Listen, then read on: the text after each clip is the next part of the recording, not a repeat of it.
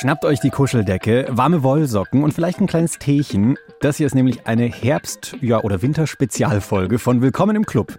Wir stöbern mit euch heute in queeren Büchern auf der Suche nach den schönsten Geschichten von und mit der Alle Buchstaben Community. Es wird berichtet, wie es ist, äh, gleichzeitig nicht binär und asexuell zu sein, was mir sehr am Herzen liegt, weil ich selber nicht binär und asexuell bin. Außerdem verraten wir euch, wo ihr queere Literatur finden könnt und wollen von der Bücherexpertin wissen, warum es immer noch so wenig queere Bücher gibt. Willkommen im Club. Der LGBTIQ-Podcast von Puls mit Kathi Röb und Julian Wenzel. Willkommen im Buchclub.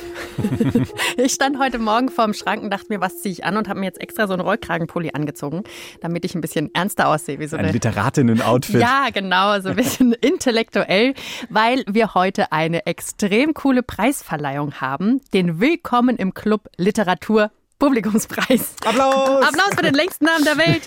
Und äh, ihr habt uns nämlich vor ein paar Tagen auf Instagram ein paar Buchvorschläge geschickt. Wir haben euch danach gefragt, eure queeren Lieblingsbücher und es kamen über 200 Antworten zurück. Mega. Wir sind absolut überwältigt von dem ganzen Feedback. Vielen lieben Dank dafür und das ist gleich so ein kleiner Beweis, dass wohl einige Queerios ziemliche Leseratten sind. Voll und ein Buch wurde extrem oft genannt, aber das sagen wir euch später, welches Buch den Publikumspreis mit nach Hause nehmen darf. Aber jetzt erstmal zu dir, Julian. Bist du ein Bücherwurm? Oder welche Rolle spielen jetzt so queere Bücher oder queere Literatur in deinem Leben? ja, also seit diesem Jahr muss ich gestehen, eine sehr große Rolle. Ich habe nämlich ein queeres Sachbuch geschrieben, das seit diesem Sommer auf dem Markt ist. Was ist eigentlich dieses LGBTIQ? Ist ein Erklärbuch für Kids ab elf. Ab so. elf, aber ich habe ehrlich gesagt schon sehr, sehr oft reingeguckt, um nochmal ein paar Begriffe nachzuschlagen oder so. Super schön geworden. Ja, und so mit 10, 11, 12, da habe ich Bücher wirklich verschlungen. Mhm. Also das war so, jeden Abend habe ich mich dann da beim Einschlafen nochmal mit einem Buch zurückgezogen und habe so lange wirklich gelesen, bis mir die Augen zugefallen sind. Ich bin ein paar Mal mit ja, so einem Buch über meinem Kopf aufgewacht, mitten in der Nacht, weil ich gemerkt habe, oh, ich bin eingepennt. Und da waren schon auch äh, einige Queere mit dabei. Also zum Beispiel in einer Person von John Irving, habe ich ein bisschen später gelesen, sehr tolles Buch. Oder kennen bestimmt einige von euch Die Mitte der Welt von mhm. Andreas Steinhöfel, wurde ja auch äh, verfilmt. Es war cool, das war damals ein Buch, was wir in der Schule tatsächlich gelesen haben. Das fand ich äh, sehr schön, dass das äh, so als Literaturtipp quasi aus dem Schulunterricht mitkam. Habe ich sehr gern gelesen. Was ich hier an der Stelle jetzt aber auch beichten muss, ist, ähm, ich habe die letzten Jahre super wenig Bücher gelesen ich habe irgendwie nicht so den Drang gehabt zu lesen. Irgendwie strengt mich das dann an. Und ich habe jetzt erst diesen Sommer wieder angefangen, so ein paar Bücher gelesen, weil so ein bisschen Ruhe und Zeit war diesen Sommer. Das ja. tat mal ganz gut. Wie ist denn das bei dir? Ich habe jetzt auch noch nicht allzu viele Literaturtipps von dir bekommen. Nee, ich müsste mir auch den Rollkragenpulli gleich wieder ausziehen. Okay. weil ich tatsächlich, also ich beneide Leute, die in der Bahn sitzen und total versunken in einem Buch lesen und so weiter und so fort. Ich wäre gerne dieser Mensch manchmal, aber ich nehme mir viel zu selten die Zeit dazu. Wahrscheinlich ähnlich wie du. Manchmal strengt mich das so ein bisschen bisschen an, äh, aber queere Literatur lese ich tatsächlich wahnsinnig gerne. Und ich würde auch sagen, wenn ich jetzt ein Buch zur Hand nehme, dann sind es queere Bücher, weil ich einfach wahnsinnig Lust habe, ähnlich wie bei Film oder Serien, noch mehr queere Geschichten mitzubekommen. So. Was liest du da so? Also ein super cooles Buch ist von Caroline Emke, Wie wir begehren. Das ist eher autobiografisch und da erzählt sie ein bisschen, ja, wie sie mit Homosexualität umgegangen ist, wie das für sie war, groß zu werden und das zu erkennen und so. Dann liebe ich auch eine Lady, Susan Sontag heißt die, die war selbst queer und schreibt aber auch über ganz andere Sachen, zum Beispiel über, über Fotografie und so. Eine, eine coole Socke. Und früher, als ich klein war, habe ich so eine Kinderbuchreihe wahnsinnig gehypt, Die wilden Hühner. Und Pascal hat uns auch Die wilden Hühner als Literaturtipp per Sprache geschickt. Und da kann ich voll mitgehen. Einer meiner ersten Berührungspunkte mit LGBT-Themen war, als ich wahrscheinlich so neun war und Die wilden Hühner und die Liebe gelesen habe. Da geht es halt darum, dass diese Mädchenbande, die wilden Hühner, sich zum ersten Mal verlieben. Und bei Wilma ist es dann eben so, dass sie sich in Leonie verliebt, statt in einen Jungen. Ich finde es sehr gut, wie in dem Buch mit dem Thema umgegangen wird. Und ich glaube, dass es mich als Kind schon geprägt hat, so dass ich eine positive Einstellung gegenüber LGBT-Menschen hatte und schon direkt damit aufgewachsen bin, dass es okay ist und normal, wenn ein Mädchen sich in ein Mädchen verliebt. Die wilden Hühner, beste, wirklich. Und ich kann mich auch daran erinnern, dass mein Herz so richtig gepocht hat, als ich dann rausgefunden habe, dass sich Wilma in Leonie verliebt und wie Leonie beschrieben war. Das war echt wichtig und cool. Stopp, Leute. Das ging jetzt sehr, sehr schnell, weil stecken wir doch schon hier mittendrin in Lesetipps. Ja. Wir haben hier schon wahnsinnig viele Bücher gedroppt. Ähm, dabei habe ich jetzt erstmal noch eine ganz entscheidende Frage vorneweg. Und zwar, wann sprechen wir eigentlich von queerer Literatur? Also gibt es da irgendwie Merkmale, die erfüllt sein müssen? Voll guter Punkt. Also geht es jetzt darum zum Beispiel, ne, ob jemand aus der Alle Buchstaben-Community im Mittelpunkt der Geschichte steht oder ist ein Buch dann queer, wenn die AutorInnen bisexuell, trans oder was auch immer sind? Oder geht es jetzt auch um Sachliteratur, wie zum Beispiel in deinem Buch? Mhm. Ja. Wir haben dazu eine Expertin mit am Start, Milena Leutert. Die ist aus Bern, aus der Schweiz zugeschaltet und sie arbeitet bei Queer Books. Das ist ein Bücherladen für queere Literatur und auf Instagram sind sie aber auch sehr unterwegs und stellen queere Bücher vor. Hallo Milena. Hi. Hi. Hallo. Ich würde sagen, wir geben die Frage dann einfach gleich mal an dich weiter, wenn wir dich hier schon haben. Was ist denn queere Literatur für dich? Ähm, das ist eine Frage, die man jetzt nicht einfach so beantworten kann. okay, tschüss Milena. weil es ähm, jetzt nicht so in Stein gemeißelt ist. Es gibt Leute, die finden, man kann wie ähm, queer lesen, also äh, wie auch von einer queeren Sicht aus lesen. Aber wir bei Queer Books ordnen das eigentlich immer einfach so zu, dass eine queere Person die Haupt Person ist oder dass es halt um ein queeres Thema geht, wenn es jetzt ein Sachbuch ist. Mhm. Okay. Und wie ist es bei euch jetzt so in eurem queeren Bücherladen?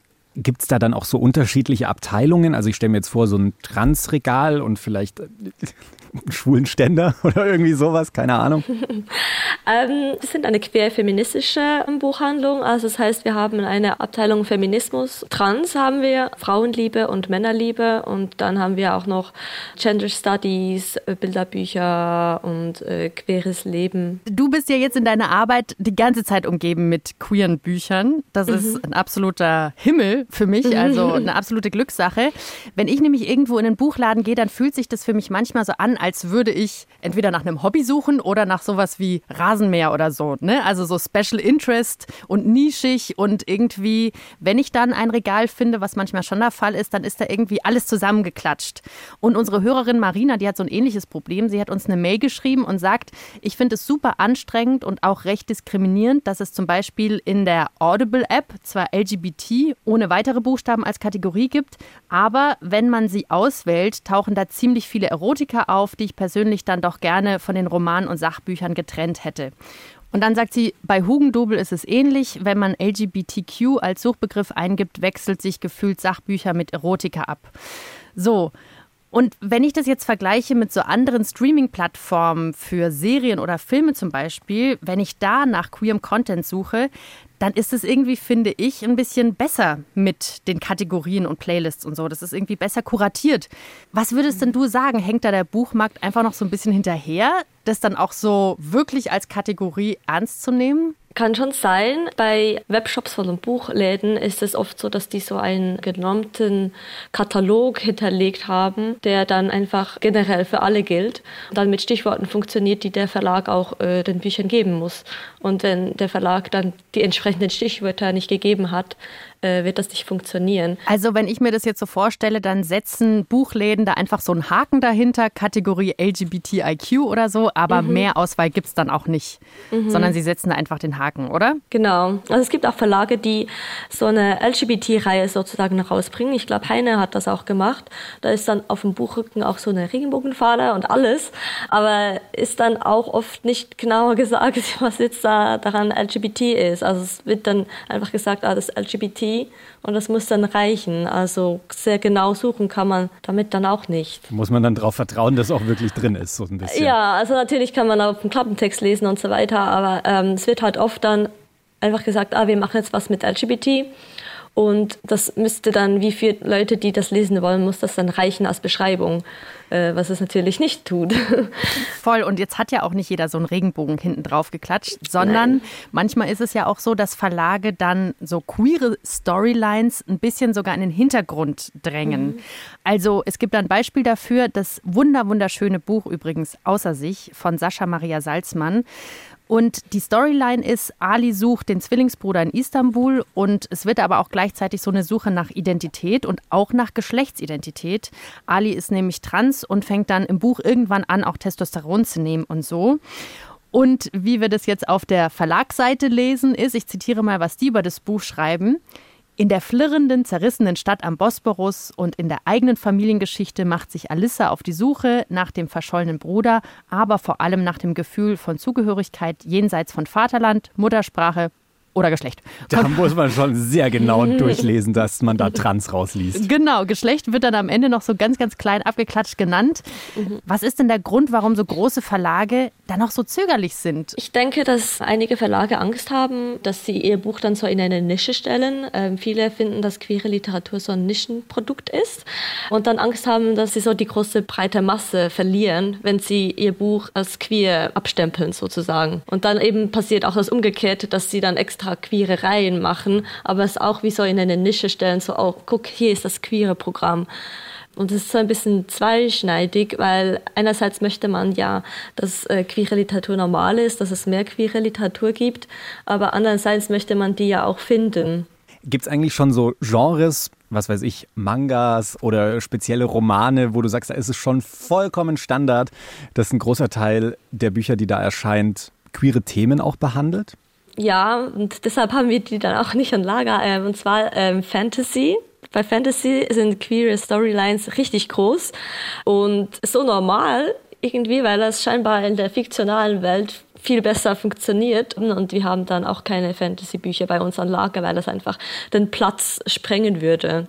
Dann gibt es auch bei Mangas, die du angesprochen hast, gibt es auch viele queer Storylines und auch Comics. Die Genres, die so ein bisschen weniger das Gefühl haben, dass sie irgendwo reinpassen müssen und die eh schon ein bisschen ausgeklammert werden quasi in der Literatur, so in der hochstehenden Literatur. Es wird ja oft ein bisschen so abgewertet und ich habe das Gefühl, dass die vielleicht auch sich dann äh, mehr getrauen, einfach zu machen, was sie wollen und weniger versuchen, irgendwo reinzupassen. Und dann gibt es halt mehr Queer.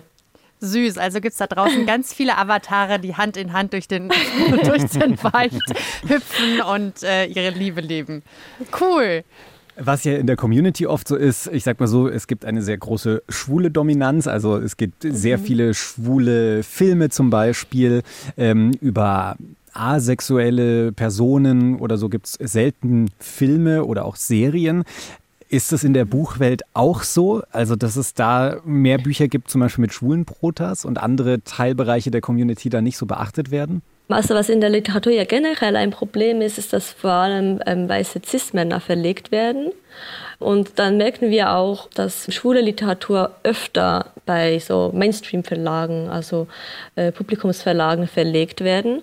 Und wir dann extra jetzt die Frauenlieben des Abteilung ein bisschen gleich groß zu machen wie die schwule Abteilung, mussten wir schon so explizit lesbische Verlage suchen, die nur lesbische Literatur rausgeben eben Asexualität oder ähm, auch Non-Binarität und eben auch äh, Bisexualität ist immer noch sehr ausgeklammert. Ja, und solange das eben wie in der Gesellschaft noch nicht wirklich etabliert ist und bekannt, solange wird es sich wahrscheinlich auch in der Literatur noch nicht äh, widerspiegeln können. Ja, interessant. Es deckt sich auch so ein bisschen mit dem Eindruck, was du gerade eben schon gesagt hast, dass es so gewisse Teilbereiche in der Literatur gibt, in denen es doch schon einiges an queeren Material gibt. Also als ich so diesen Sommer durch einige Buchläden durch bin, habe ich mich sehr darüber gefreut, dass es dann doch einige Regale gab, die sehr viel queere Literatur hatten. Aber das war schon, muss ich gestehen, halt eher in den Großstädten so. Und vielleicht ist es bei euch jetzt so in eurer Buchhandlung des Vertrauens noch ein bisschen anders und queere Literatur ist da eher noch so tief in anderen Regalen versteckt und nicht so wirklich sichtbar. Und generell ja da so das Problem, wie Milena ja auch gesagt hat, einige Bücher sind ja auch einfach nicht als queere Literatur markiert und die Verlage denken, naja, ist jetzt nicht so massentauglich. Das heißt, ich stelle mir das wahnsinnig schwer vor, dann oft da wie so ein kleines Trüffelschwein durch den Buchmarkt zu gehen und queere Literatur aufzuspüren. Wie machten ihr das in diesem Dschungel, da die queere Literatur zu finden? Das ist nicht einfach. ähm, oft eben, wie jetzt auch bei Außersicht, wird das manchmal nur so leicht angedeutet und dann äh, markieren wir das und fragen dann, wenn der Vertreter oder die Vertreterin kommt des Verlages nach, ob jetzt diese Person vielleicht uns mehr dazu sagen kann, ob das jetzt vielleicht eine Trans-Story ist, wenn da steht irgendwas über Geschlechtssuche oder so. Und manchmal ist es aber auch so, dass Vertreter oder Vertreterinnen äh, das auch nicht wissen oder auch nicht genau wissen, was Trans ist. Das fand ich sehr interessant, als ich das Buch geschrieben habe, dass ich da bei einigen Leuten im Verlag auch nochmal erklären musste, wie zum Beispiel die Schreibweise von Trans ist und dass dieses Sternchen da so eine gewisse Berechtigung hat. Das wurde dann zwar alles sehr gerne übernommen, aber es war erstmal so ein bisschen Erklärarbeit, weil da merkt man halt, das ist nicht so Standard bei einigen im Verlag. Ich merke das auch, dass man das so ein bisschen in der Bubble ist und manchmal, jetzt zum Beispiel bei Bisexualität, das google ich einfach regelmäßig, ob irgendwas rausgekommen ist, was wir vielleicht verpasst haben von eben einem kleinen Verlag, den wir vielleicht noch nicht kennen. Einfach weil das Sachen sind, die dann einfach nicht groß in den Medien kommen. So, oh, es gibt jetzt ein Buch über Bisexualität. Das muss man schon selber suchen. Und das ist schon aufwendige Recherchearbeit, je nachdem, ja. Dann haben wir wahrscheinlich einen ähnlichen Suchverlauf. Ich merke auch immer bei mir, dass alles explodiert von queeren Begriffen. Aber wie ist es jetzt denn für mich so als normale Leserin oder so, wenn ich nach einem Buch suche und Bock habe auf Buchtipps? Wie kommen wir als LeserInnen jetzt an gute Buchtipps? Das pinke Sofa, ich weiß nicht, ob das in Deutschland vielleicht auch schon Das ist ein Instagram-Account, oder? Ja, genau. Mhm. Ja, von Josia, der ist ja aus Basel und der hat einen Instagram-Account Account gegründet, wo queere Literatur besprochen wird. Und die machen auch jeden Monat so eine Zusammenstellung mit Büchern, die erscheinen, die queere Storylines haben. Deutsch und Englisch und Fantasy und Sachbücher, alles, was es so gibt. Das ist schon eine gute Vorarbeit, die sie da geleistet haben. Damit kann man sich schon ein bisschen eindecken. Jetzt bei uns ist es ja eh auch sortiert auf der Webseite. Wir haben nicht ein, also wir haben auch den normalen Katalog, wie eigentlich die meisten Buchhandlungen haben, aber wir speisen den auch noch ähm, selbstständig ein.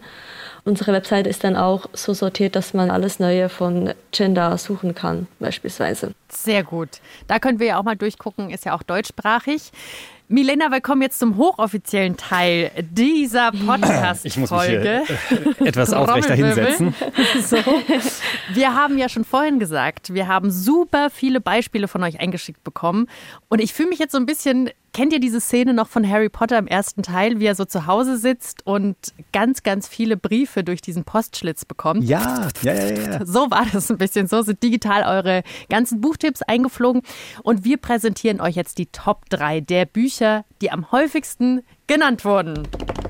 Ist das ein Trommelwirbel? Ist das würdig? Tun wir so. so, auf dem dritten Platz ist ein Nikolaus zu Weihnachten von Jess Schönrock. Und unsere Hörerin Mona erzählt euch, warum ihr dieses Buch so gut gefallen hat. Liebe Kathi, lieber Julian, ich möchte gerne mit euch meine Buchempfehlung teilen.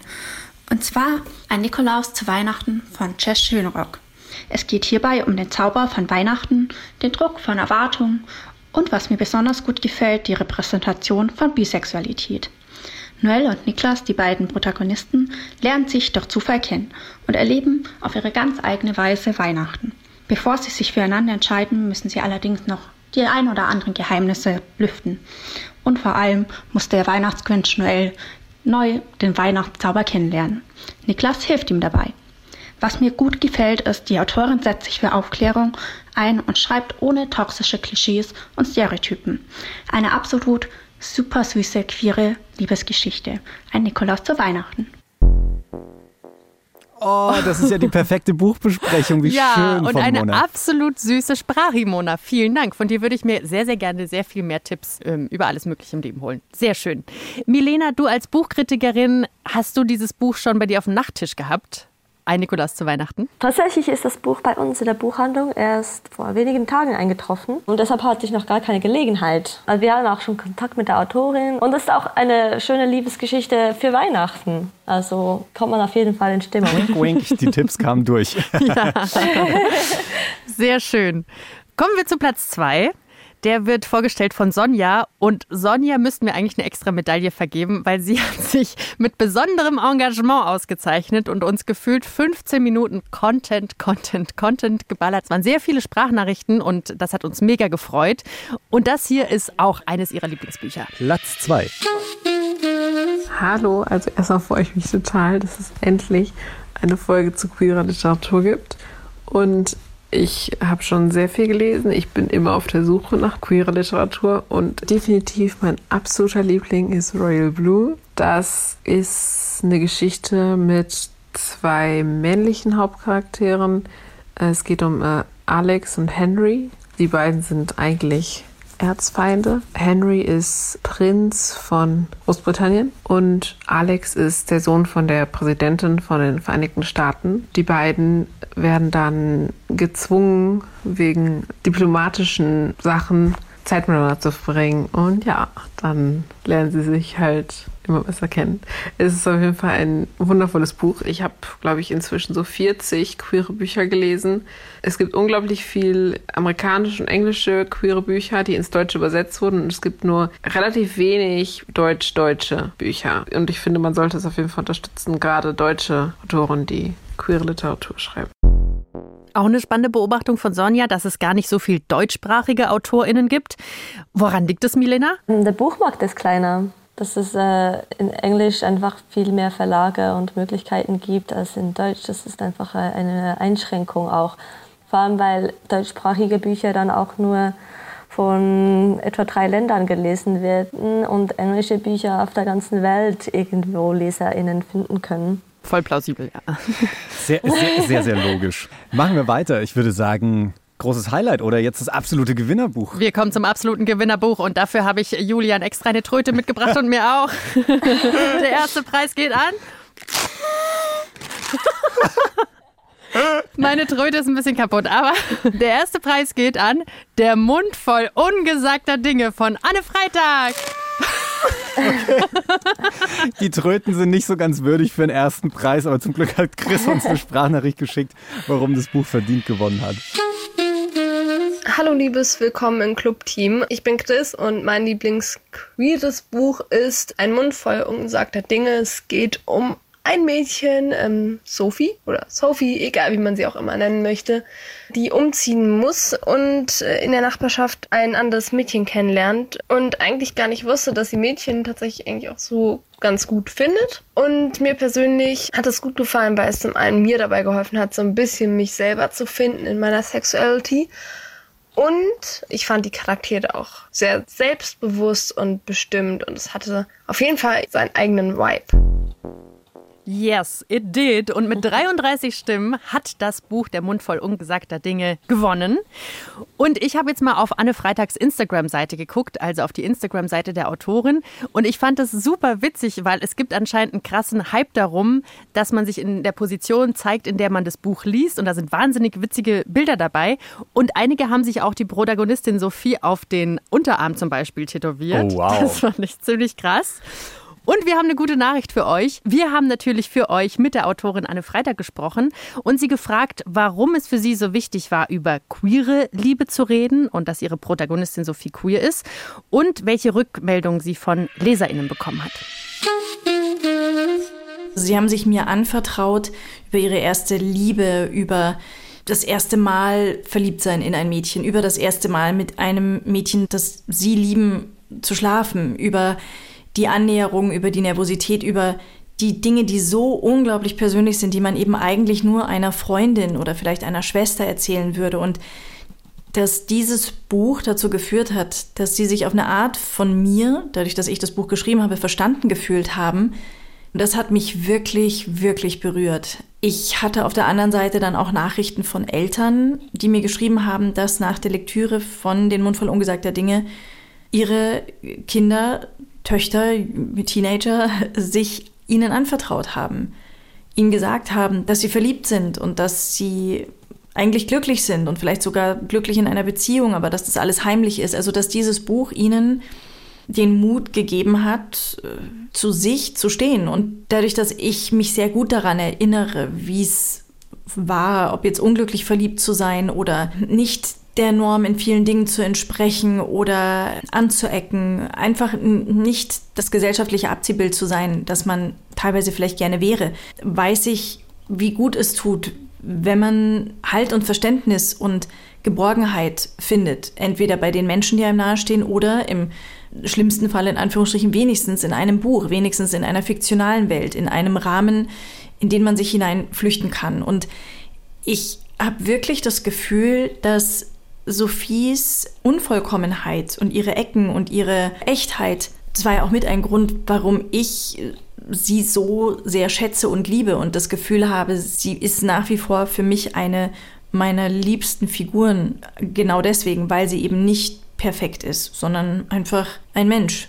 Freue ich mich einfach, wenn genau diese Person ähm, so nachklingt und ihre Geschichte so nachklingt und die Fehler, die sie gemacht hat, vielleicht dazu führen, dass andere sie nicht machen. Ich bin wahnsinnig glücklich darüber, dass dieses Buch bei so vielen Menschen ähm, etwas zum Schwingen gebracht hat und dass die sich die Zeit genommen haben, mir das zu spiegeln und mir zu schreiben, wie viel ihnen dieses Buch bedeutet und dass es ihnen wichtig ist, als wäre es eine Person. Also ich kann mir als Autorin nichts Tolleres vorstellen als das. Der Mund voll ungesagter Dinge, das absolute Gewinnerbuch von Anne Freitag. Und jetzt fühlt sich so an, als wäre diese Preisverleihung schon vorbei. Nö, wir Nein. können uns nicht trennen von dieser festlichen Stimmung. Deswegen haben wir gesagt, wir vergeben noch einen Willkommen im Club Literatur Sonderpreis. Und zwar für all die, die vielleicht lieber auch mal Bilder als Text vor sich haben. Es handelt sich nämlich um einen Comic und der Literaturtipp kommt von Loki. Genderqueer von Maya Kobab. Das sind die Memoiren von Maya äh, in Comicform erzählt. Und es wird berichtet, wie es ist, äh, gleichzeitig nicht binär und asexuell zu sein. Was mir sehr am Herzen liegt, weil ich selber nicht binär und asexuell bin. Voll gut und Maya Kobab identifiziert sich selbst auch als nicht binär. Ich habe Genderqueer mal durchgeblättert und finde, das ist A, super schön gezeichnet und eine wahnsinnig schöne Geschichte. Jetzt hier aber last but not least, wenn wir schon eine Bücherexpertin hier in der Leitung haben, wollen wir natürlich auch einen Buchtipp von Milena haben. Was ist denn dein absoluter Tipp? Was ich sehr gerne gelesen habe, ist untypisch für mich, Science Fiction, ein wirklich erstaunliches Ding von Hank Green. Hat mir besonders gut gefallen, weil ich eben normalerweise nicht Science Fiction lese und da aber eigentlich einen guten Zugang dazu gefunden habe, weil es trotzdem auf der Erde spielt. Und die Hauptperson ist bisexuell und es wird ähm, auch thematisiert. Es ist jetzt nicht die Hauptstory im Buch, aber es kommt vor, dass sie bisexuell ist und es wird auch ein paar Mal diskutiert quasi im Buch. Und da gibt es auch schon ein zweites Buch davon, was leider noch nicht übersetzt wurde, aber auf Englisch ist es A Beautifully Foolish Endeavor. Und es ist wirklich ein Buch, das konnte ich nicht weglegen. Sehr schön, das schreiben wir uns auch mit auf die Liste. Hey, voll schön, äh, Milena, dass du hier bei uns in unserer Folge zu Gast warst und, und mit uns so ein bisschen einen kleinen Büchertee getrunken hast und hier so ein kleines literarisches äh, Trio aufgemacht gemacht hast. Ja, genau. Vielen, vielen Dank. Ja, dank, danke euch für die Einladung. Gerne. Boah, waren das jetzt viele Buch- und Büchertipps. Ich bin äh, etwas überfordert. Äh, Falls es euch genauso geht, wir fassen euch das alles auch nochmal in den Show Notes zusammen für euch und natürlich auch auf unserem Instagram-Kanal Willkommen im Club. Ich nehme aus der Folge mit, ich weiß jetzt erstmal, wo ich nach queerer Literatur gucken kann. Und was ich super süß fand, war, dass in Fantasy so viel Queerness vorkommt. Das ist interessant, weil ich bin überhaupt kein Fantasy-Fan. Äh, deswegen kriege ich davon nicht so viel mit. Aber ich habe jetzt totale Lust zu lesen. Ich will sofort ein Buch in die Hand nehmen. Es ist heute auch so ein wahnsinnig trübes Herbstwetter. Ich habe total Bock, mich jetzt hinzusetzen und ein Buch anzufangen. Ja, und wir machen jetzt ein klitzekleines Päuschen mit Willkommen im Club, aber wirklich nur klitzeklein. Also bis ihr die ganzen Bu Büchertipps durch habt, sind wir auch schon wieder da, so in ein paar Wochen. Ja, und bis dahin brauchen wir euch. Äh, ihr könnt uns nämlich mit euren Fragen löchern. Was wolltet ihr schon immer mal von uns wissen? Katis Schuhgröße zum Beispiel. 38,5. Oh, damit ist diese Frage schon mal geklärt. Ihr könnt uns aber auch ganz viele andere Fragen schicken. Wir planen nämlich eine QA-Folge, Question and Answers, falls ihr das nicht kennt. Also ihr stellt uns Fragen und wir beantworten sie euch dann. Also schickt alles gerne rüber über Instagram als Direktmessage oder über Mail an willkommen im Club at deinpuls.de. Her mit euren Nachrichten. Wir freuen uns sehr darauf und wir wünschen euch jetzt eine gute, gute Zeit. Erholt euch ein bisschen und äh, Bussi, schreibt uns. Und schickt uns vielleicht, ihr könnt uns auch gerne mal was basteln, gell? So ist es ja nicht. So ein Kastanienmännchen oder so ein paar Sterne zu Weihnachten. Wir nehmen alles. Jetzt wird Katja auch noch anspruchsvoll. Wir vermissen euch jetzt schon. Bis bald. Bis Macht's bald. gut. Tschüss. Redaktion Mila Hahner, Kati Röb und Marion Lichtenauer. Produktion Kajetan Bernrieder. Sounddesign Benedikt Wiesmeier und Enno Rangnick. Grafik Christopher Roos von Rosen, Max Fesel und Fabian Stoffers.